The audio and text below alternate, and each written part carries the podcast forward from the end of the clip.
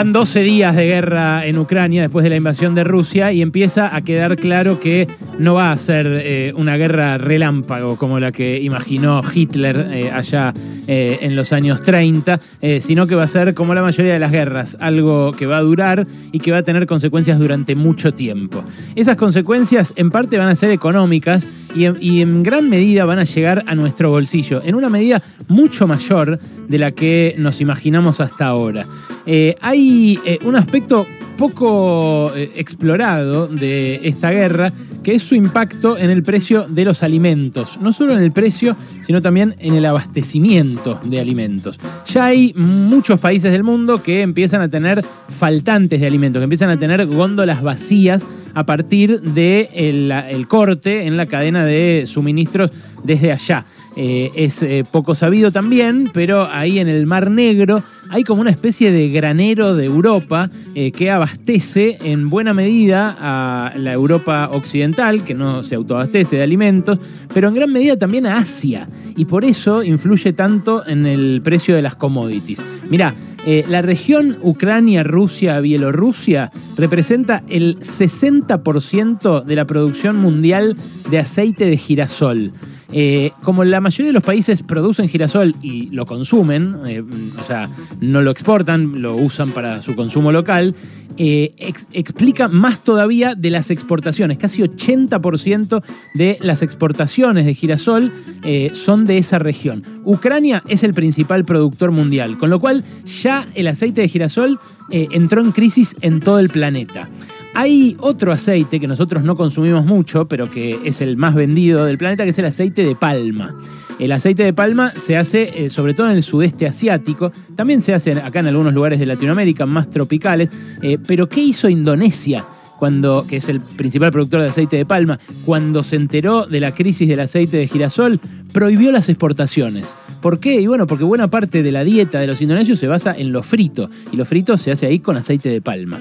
Eh, en el caso del trigo, eh, las exportaciones de, trigo de Ucrania son las quintas del mundo. Las primeras son las de Rusia. O sea que entre una y la otra eh, explican eh, una, una, gran porción del abastecimiento de trigo del planeta. Esto impactó en España. y es muy impresionante cómo impactó en España, porque España ya está empezando a pensar en volver a comprar trigo acá, en la Argentina. Eh, en volver a comprarlo masivamente, porque ahora no lo hace. Tiene una serie de restricciones eh, fitosanitarias que, bueno, son excusas por lo general para bloquear la llegada de trigo y de otros cereales y, commodities más baratas desde otros lados. Eh, bueno, en España hay, hay quilombo porque tienen trigo para cuatro semanas más o menos, pero en Pakistán ya hay protestas en las calles por la inflación que generó esto y por las reformas económicas que está introduciendo el primer ministro Khan, eh, que recibió un rescate de 6 mil millones de dólares del Fondo Monetario, firmó un acuerdo y se comprometió a hacer una serie de ajustes. Esos ajustes trajeron inflación y sobre eso se montó la guerra. ¿Te suena de algún lado? Bueno, sí, acá estamos parecidos. Eh, en Rusia, ya el año pasado, habían introducido eh, retenciones móviles para la exportación de trigo, de maíz eh, y, de cebada establecieron precios máximos para que el boom de precios de las commodities no impacte en los precios locales. y directamente en diciembre del año pasado, o sea, antes de la guerra, pero cuando ya estaba todo bastante picado, eh, restringieron la exportación de fertilizantes. Ahí entramos en otro eh, lío que me parece a un país como la Argentina le interesa y mucho. Eh, los fertilizantes se producen en buena medida ahí también. Rusia y, Bielorrusia explican, por ejemplo, cerca de un tercio de las ventas mundiales de potasa, que es el, el, mira, Mauro me mira con atención porque sabe para qué sirve. Eh, es el insumo básico para hacer fertilizantes eh, que se utilizan en muchos cultivos. Eh, bueno, hay otra forma de fertilizar que es con nitrogenados, que son un poco más invasivos, pero para hacer esos hace falta gas.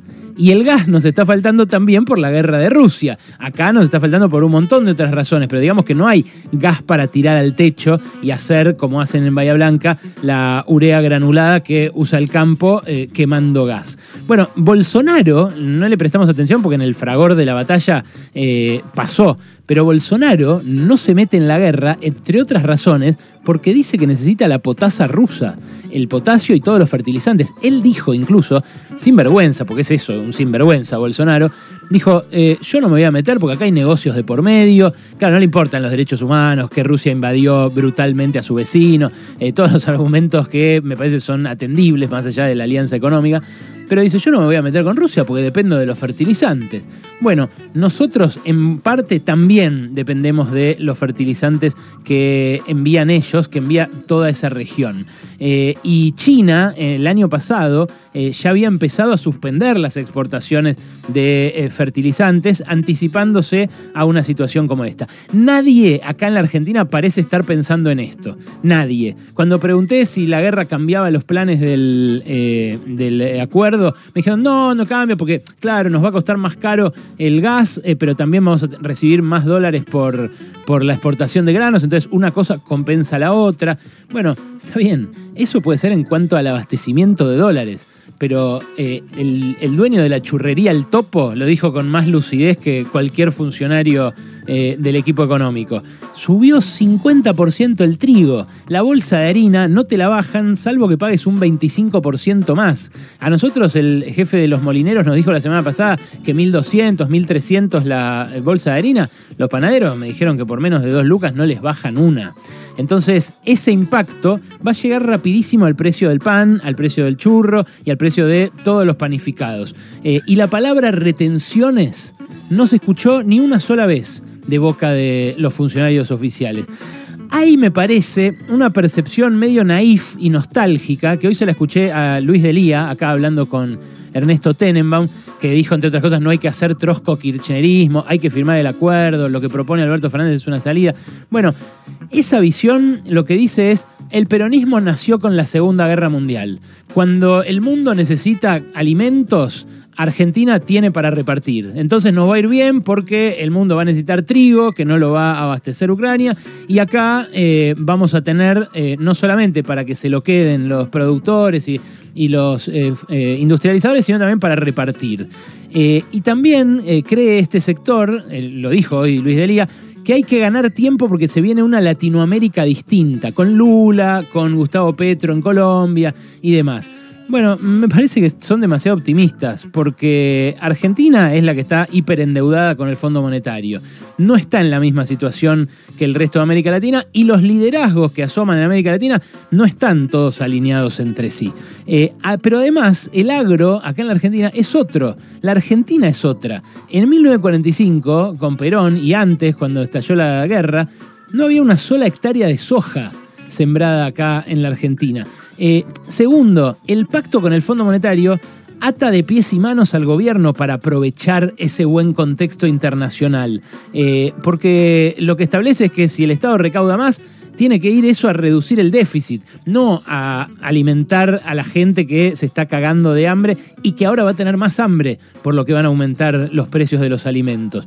Tercero, parte del pacto con el Fondo Monetario habla de no subir las retenciones, que es lo que habría que hacer ahora ante la disparada de los commodities. Habla de bajarlas, porque hay una parte del pacto que dice vamos a firmar una ley para bajar retenciones a lo que se produzca de incremental. Bueno, eso va a hacer que en el promedio se va a pagar menos retenciones.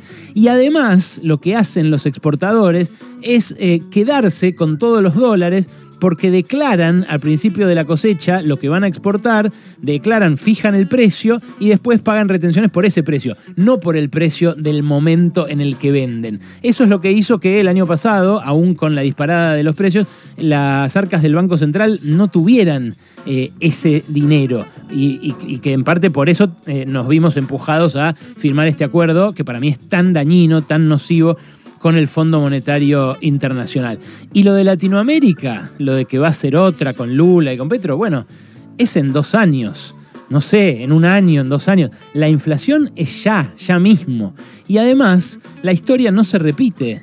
igual. No, no es que va a volver 20 años después el mismo Chávez, el mismo Kirchner, el mismo Lula, eh, todo lo mismo, el mismo Correa, el mismo Evo Morales, todo lo que pasó ahí a principios de siglo. Eh, entonces, eh, creo que el impacto de esta guerra va a ser mayor que el que creemos eh, y que por ahora en el gobierno no la ve absolutamente nadie. Están enfrascados en patear para adelante una deuda que ya sabemos que es impagable y el riesgo que aparece es que empiece a haber hambre acá en nuestras pampas, aun cuando exportemos a lo loco, porque se la van a quedar esa que genere, esa hiperexportación, un puñado, un oligopolio de empresas que domina el comercio exterior. También ahí es naif eh, Delía porque cree que eh, estamos como con el perón del IAPI. Y acá estamos con un Alberto Fernández que ni siquiera se animó a expropiar Vicentín, que nos debía a todos los argentinos 300 millones de dólares. Imagínate hoy si tuviera en sus manos el Estado argentino Vicentín, una exportadora, en medio del el boom de precios de las commodities internacionales, en medio de una amenaza para la seguridad alimentaria. el cantar sería otro, claramente. Bueno, es eso, eh, es lo que hay, lamentablemente no lo tenemos. Yo diría, por las dudas, vamos metiéndonos todos, todos en el búnker. Pasaron cosas hasta las 16 con Alejandro Berkovich.